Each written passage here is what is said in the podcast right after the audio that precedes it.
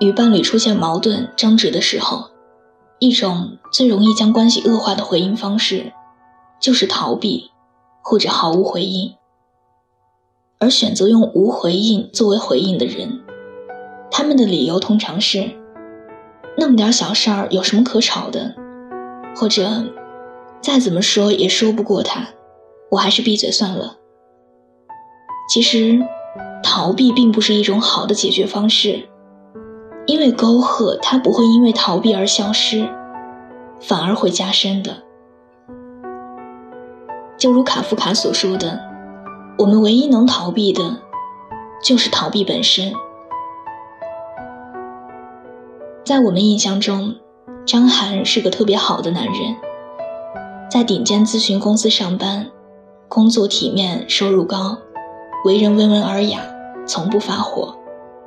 关键对太太还言听计从，但是张涵的太太却是个悍妇。认识他们夫妻的人都说他是妻管严。张涵太太挺胖的，常常气呼呼的脸让他看上去特别凶恶。很多人私下替张涵抱不平，甚至有人说，如果张涵找个小三儿踹了太太，大家只会为他鼓掌，不会替他太太伸冤的。据说他们两个人是大学同学。年轻的时候，太太长得也很美，是戏里的五朵金花之一。结婚以后，渐渐变得邋遢起来，而且结婚之后，她的身材就开始发胖，并且一发不可收拾。脾气也像身材一样越来越庞大。张涵加班多，出差多，每次加班出差。太太的电话总是不断，大家只听见电话这头的张涵嗯的回应着，手里还忙着工作，敷衍的对着电话回几句。不久之后，电话那头的声音就越来越大，大家都知道，张涵太太又开始吵了。张涵工作上特别积极，总是抢着出差，抢着加班，大概。也是不想回家面对咄咄逼人的太太吧。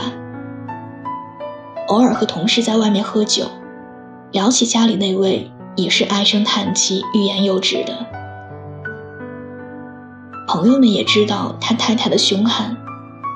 张涵晚上不能玩得太晚回家，否则太太连朋友一起骂。张涵不能随便的带朋友回家玩，否则太太脸色比家里死了个人还难看。有些和张涵关系特别好的哥们儿，甚至悄悄暗示他干脆离婚算了。然而，张涵还没有提出离婚，太太提出来了。理由很简单，两个人性格不合。据说张涵他还挣扎过一段时间，不过太太铁了心的要离婚。周围的人都鼓励他，以你的条件。绝对找个比他好的，他离了你，绝对找不到比你好的了。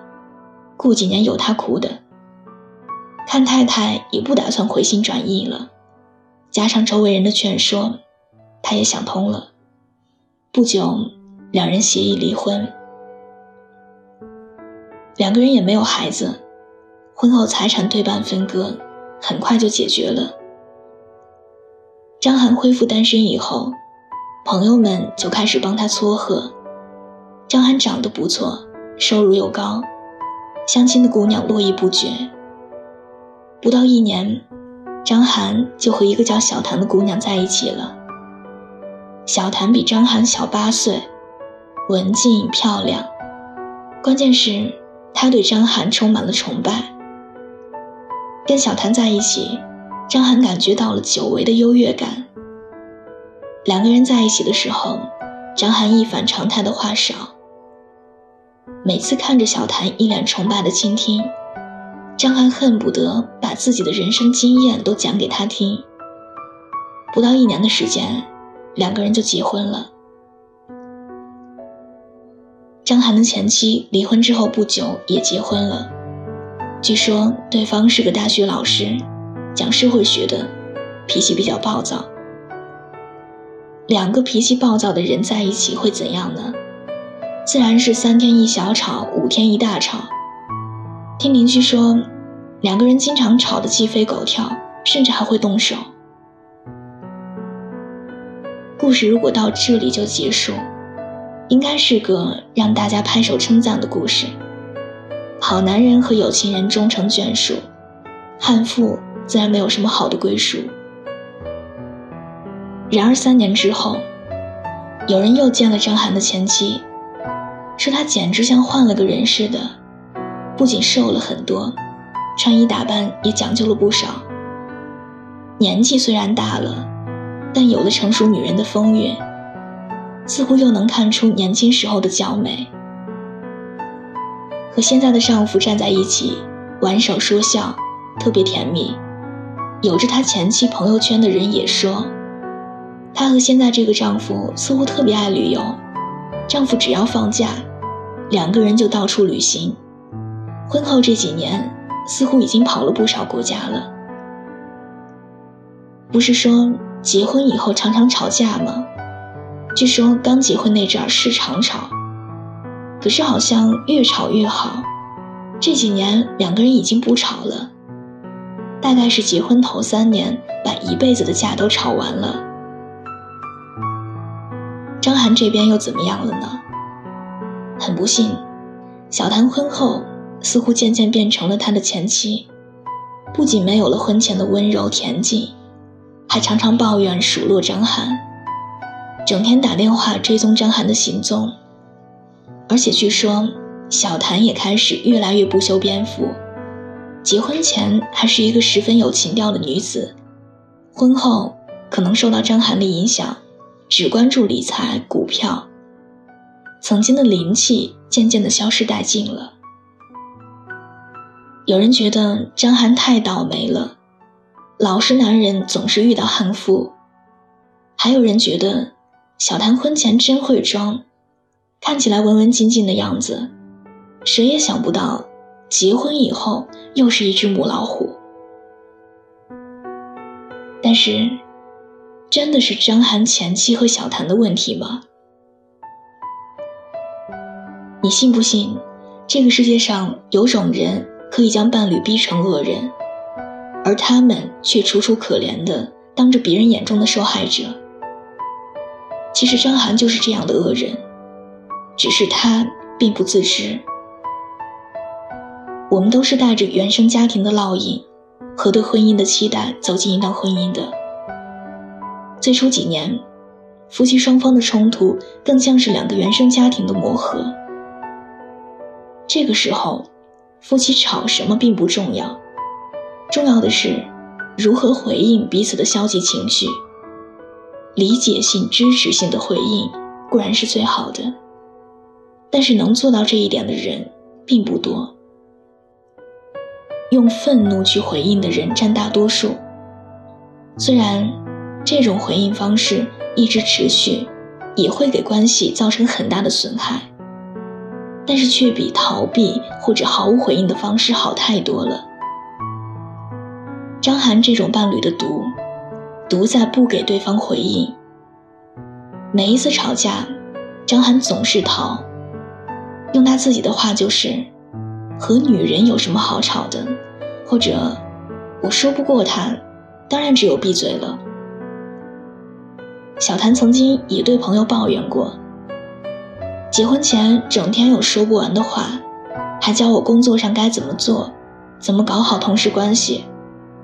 结婚以后就变成了闷罐子，我为了和他有话说，还专门跑去学理财。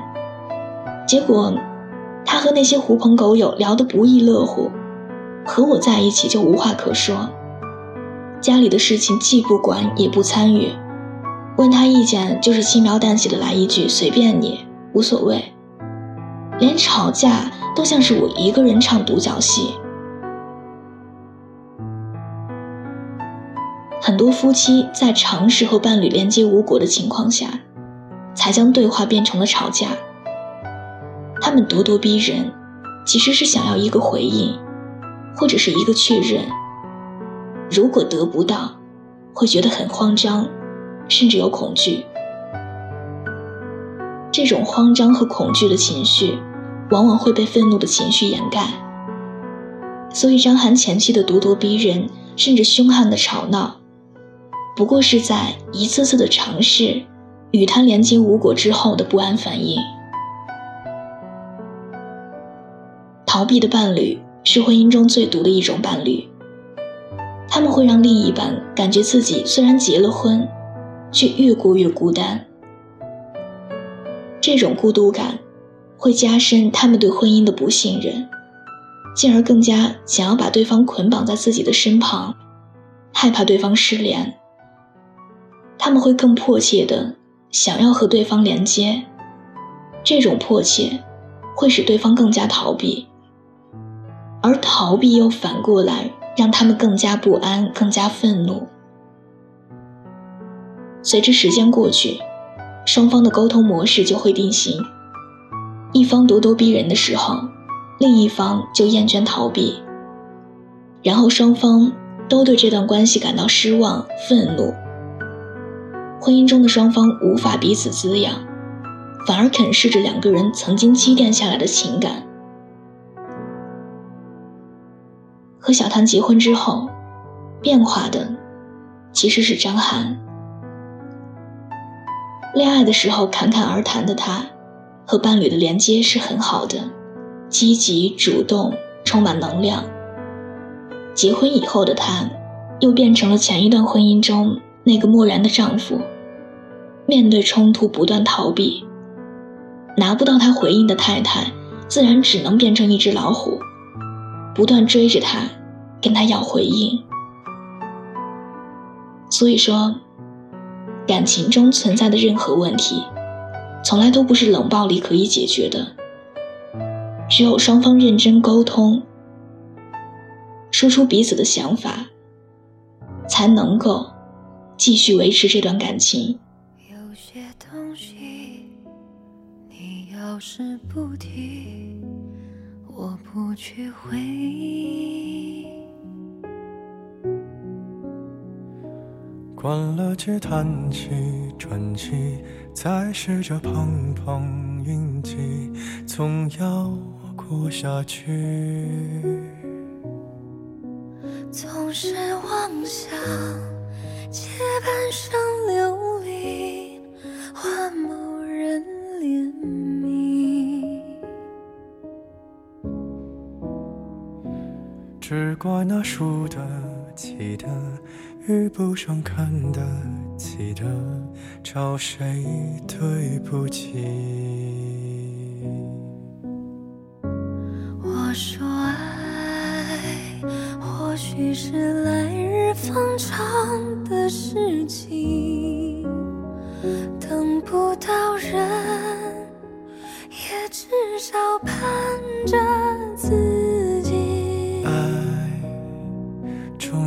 是来日方长的秘密，答案不过是场好觉睡醒。好的，伴随着这样一首好听的歌，我们今天的节目就到这里。喜欢这期节目的话，把它分享到你的朋友圈，推荐给你身边的小伙伴们。另外，喜欢我喜欢我的声音。想要收听更多的晚安语音，可以在微信的公众号中搜索小写的拼音字母说晚安八二一，每天晚上九点跟你讲故事，陪你入睡。微博搜索我给你的晴天，来和我交流互动。好的，下期节目不见不散，祝大家今夜好梦，晚安。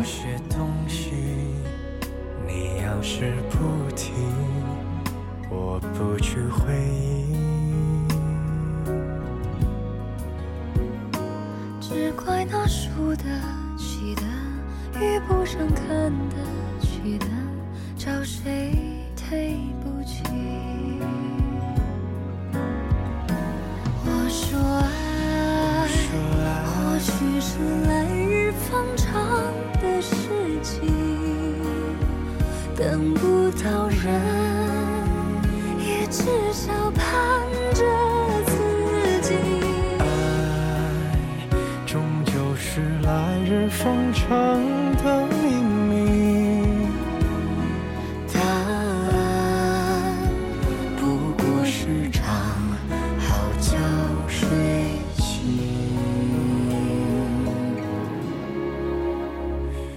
答案，不过是场好觉睡醒。